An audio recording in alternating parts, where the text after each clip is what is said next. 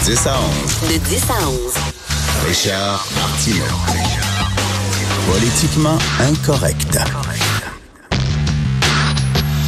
Cube Radio. Bonjour, merci d'écouter Politiquement Incorrect et Cube Radio. Hier, je suis allé voir un spectacle et il y a des gens qui m'ont reconnu, qui m'ont serré la main. C'est très gentil. Et puis, il y avait tout, tout des beaux mots gentils à me dire et tout ça. Mais je peux-tu vous dire de quoi? Quand vous êtes malade, serrez pas la main aux gens. Parce que là, il y a quelqu'un qui m'a refilé ses germes. Et ce matin, j'étais malade comme un chien malade comme un chien. C'est le fun quand vous me serrez la main, c'est le fun. Je sais pas comment font les politiciens et les politiciennes en période électorale qui serrent des milliers de mains. Puis on les voit de plus en plus. hein. Il y a quelqu'un à côté des autres avec une bouteille de purelle, puis il se lave les mains chaque fois. Puis on dirait que ça a l'air weird. Tu non, il se lave aux purelles. Est-ce qu'ils trouvent que le peuple est sale? Non, c'est parce que, Christy, il y a des gens qui te serrent la main, puis qui ont plein de bébites qui ont plein de maladies, puis après ça, c'est toi qui es pogné avec ça, la gastro, parce que ton céramique. Bon, des fois, il y a des grosses choses qui nous indignent, des grands sujets de société. Des fois, c'est des petites affaires qui gossent. Ce matin, je suis allé dans un café. Je sais pas ce que j'ai ces temps-ci, mais à chaque fois que je vais dans des, dans des restos, les personnes à côté, à la table d'à côté, parlent fort. Parlent super fort. Plus fort que la personne qui est en face de moi, OK? Je veux rien savoir de votre vie, je vous connais pas. Si votre vie m'intéressait, j'irais manger avec vous. Mais là, je, je peux aller manger avec vous, je suis allé manger avec ma blonde, parce que ce que ma blonde, elle me dit, ça m'intéresse et pas vous. Là, il y a un gars, il parlait ce matin de son portefeuille d'actions, puis j'ai vendu ça, puis j'ai acheté ça. Je sais tout. Je sais son nom, je sais quasiment son adresse, je sais son portefeuille d'actions, je sais combien d'argent il fait, je sais où il travaille, etc. Ferme ta gueule, parlez un peu bas. Dans les restaurants, tu parles un petit peu bas. T'es pas dans ton salon. C'est comme arrêtez de crier super fort. Voilà, c'est tout, c'est dit. Euh, un sujet maintenant beaucoup plus grave. Euh, je ne sais pas si vous avez vu hier euh, le témoignage de Mme Pascal Descaries, coroner en chef, qui parlait de la mort de Mme Hélène Raleigh Hutt Duceppe, la mère de Gilles Duceppe, entre autres, mais elle n'est pas- n'était pas que la mère de Gilles Duceppe. J'étais dans euh, mon bureau et je regardais le témoignage de cette coroner-là qui a duré 10 minutes, 11 minutes. Et à l'autre bout de notre, euh, notre appartement, ma, blonde m'entendait crier. Je, criais tellement j'étais révolté, tellement j'avais de la peine, tellement ça me faisait mal. La bonne, la madame, 93 ans, elle sort, elle veut rentrer, elle est pas capable. Il y a des caméras de surveillance. On voit tout sur les caméras de surveillance. On voit tout. Elle essaie de rentrer. Elle repart. Elle revient. Elle essaie d'entrer. Elle se couche par terre comme un chien. Il faisait moins 35 température ressentie. Une des pires tempêtes de l'hiver. On la voyait sur les écrans. Il y a quelqu'un, il y a un employé, sa job, c'est de regarder les Christie d'écran. C'est ça, sa job. C'est rien que ça. Regarder les écrans de sécurité. À quoi ça sert d'avoir des caméras de sécurité s'il y a personne qui regarde les écrans? Il vient d'avoir une alarme d'incendie. Vous le savez qu'il y a des gens qui sont sortis. Tu regardes sur les caméras et on voyait tout. Et pendant six heures, elle a souffert pendant six heures avant de mourir d'hypothermie. Je regardais ça et j'essayais de me mettre dans la peau de ses proches ses enfants, ses petits-enfants, ses proches, qui entendaient ça, qui entendaient le récit euh, raconté par Mme Pascal Descarrés, la, la, la colère qu'ils ont dû ressentir, la peine qu'ils ont dû ressentir, la souffrance qu'ils ont dû ressentir. On va en parler un peu plus tard, dans quelques minutes, avec M. Paul Brunet, que vous connaissez bien, président du Conseil pour la protection des malades. Les gens qui travaillent là, auprès des personnes vulnérables, auprès des enfants, auprès des malades, puis auprès des personnes âgées. Vous travaillez pas avec des objets. Vous manipulez pas des boîtes de carton, des bouteilles, des chiffres sur un écran. Vous, on vous donne tout ce qui est de plus précieux.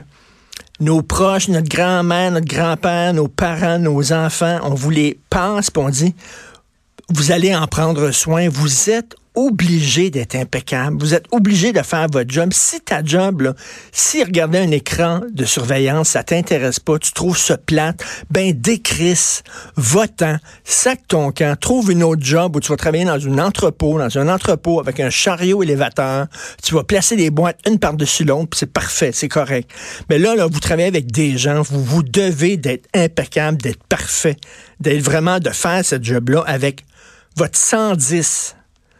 Je trouvais ça révoltant. On aurait pu la sauver, cette femme-là, c'était facile. On voyait que. On n'a même pas, quand ils sont sortis, On n'a même pas fait le dénombrement des gens parce qu'il y a trois tours. Donc, les gens de la tour 1 sont sortis là. Eux autres, oui, on a dénombré, on les a comptés, calculés. Les gens, OK, bon, il y en avait 35, ils sont 35 qui sont là, c'est correct. Mais la tour 3, où était Mme euh, Raleigh Hudsup, on n'a pas, on n'a pas compté les gens. On n'a pas compté les gens. Fait que là, elle est sortie. Pauvre dame. Six heures dans un froid épouvantable. C'est une, fin de vie atroce. Et là, la famille songe à poursuivre. Ben, j'espère qu'ils vont poursuivre. J'espère qu'ils vont poursuivre avec toute la force de la loi. Et je, regardais ça hier, puis je me disais, les deux, les deux bouts de la vie, hein, une petite fille de 7 ans à Green Bay, les professeurs savaient qu'elle avait faim. Les professeurs voyaient qu'elle avait des problèmes. Elle volait les lunchs des autres. Elle fouillait dans les poubelles pour manger. Euh, ils savaient que sa belle-mère la, maltraitait. Euh, la DPJ le savait. La commission scolaire le savait. Et quand le bonhomme lui a appelé puis a dit Hey, je vais avoir ma fille 24 heures par jour, 7 jours par semaine chez nous, je vais l'éduquer, moi. OK. OK, d'abord. Pas plus de vérification, pas plus de. Ils l'ont envoyé littéralement à sa mort. Puis là, c'est une femme de 93 ans, la même chose aussi. Tu sais, c'est parce que quand tu t'échappes une boîte de carton à terre, tu dis, OK, j'ai mal fait ma job, je suis désolé, me recommencer, me faire attention, puis tout ça, mais là, c'est des êtres humains, puis quand ils sont morts, tu peux rien faire. C'est fini. Il n'y a pas de deuxième chance. Je trouve que la loi devrait être d'une sévérité envers les gens qui ne font pas leur job quand leur job, c'est de prendre soin des personnes vulnérables. Alors, je sais pas si vous le savez, euh, ma conjointe, euh, Sophie Durocher, a écrit une chronique euh, ce matin. Il y a un, texto, il y a une lettre qui circule anonyme, un regroupement qui s'appelle Regroupement Humour. On ne sait pas c'est qui qui est derrière ça. Et là, on nomme 21 humoristes. On les nomme par leur nom. Et bien sûr, je nommerai pas ces humoristes-là parce que ce- c'est de la délation. Il n'y a aucune preuve en disant que, bon, ces gens-là, euh, il y en a qui envoyé des photos de leur pénis, euh, il y en a qui ont agressé sexuellement des filles. Puis là, on dit même pas lui.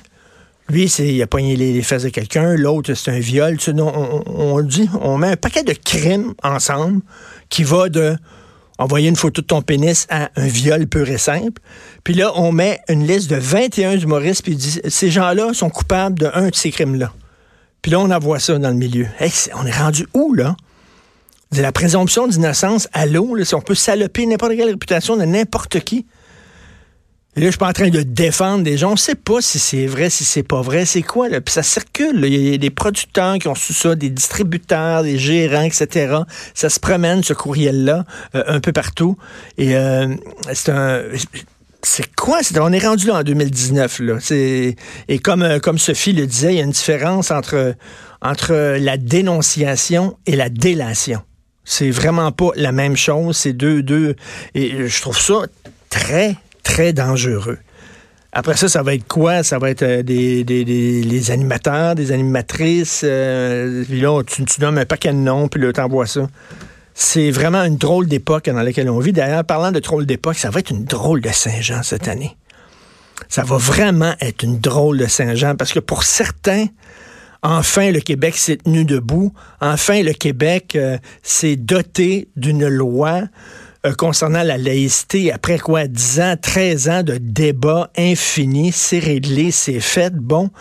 Donc, il y a des gens qui vont être contents de fêter la Saint-Jean en disant on, était, on est fiers, on s'est affirmé, le peuple n'a pas flanché malgré le, matratage, le matraquage anti-loi 21.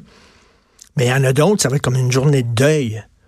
Parce qu'ils vont dire le Québec, regardez, le Québec est raciste, le Québec est intolérant, xénophobe, donc euh, ils vont vouloir faire des coups d'éclat pendant la Saint-Jean pour euh, rappeler aux gens à quel point le Québec est méchant, mesquin, ne respecte pas les droits des minorités. Donc, on risque d'avoir des discours qui vont dans les deux sens lors de la Saint-Jean. Est-ce que c'est possible qu'on ait rien que du fun? C'est-tu possible de dire aux artistes qui vont participer à la Saint-Jean, pas de discours politique? Pas de discours politique, rien bonne Saint-Jean tout le monde. C'est le fun, il fait beau, enfin. Ça fait longtemps qu'on veut du soleil, il fait beau, il fait chaud. On va s'amuser, bonne Saint-Jean, venez, tout le monde est invité, puis that's. Qu'on puisse mettre comme un genre de parenthèse dorée pendant des célébrations de la, Saint-Jean, qu'on fasse comme un time-out là-dessus, sur ce, sur ce débat-là. Et pas, pas personne qui met de, qui jette de l'huile sur le feu, dans un sens comme dans un autre. Ce serait le fun. C'est le, genre de Saint-Jean que je, que je nous souhaite, euh, nous, ce week-end. Vous écoutez Politiquement Incorrect.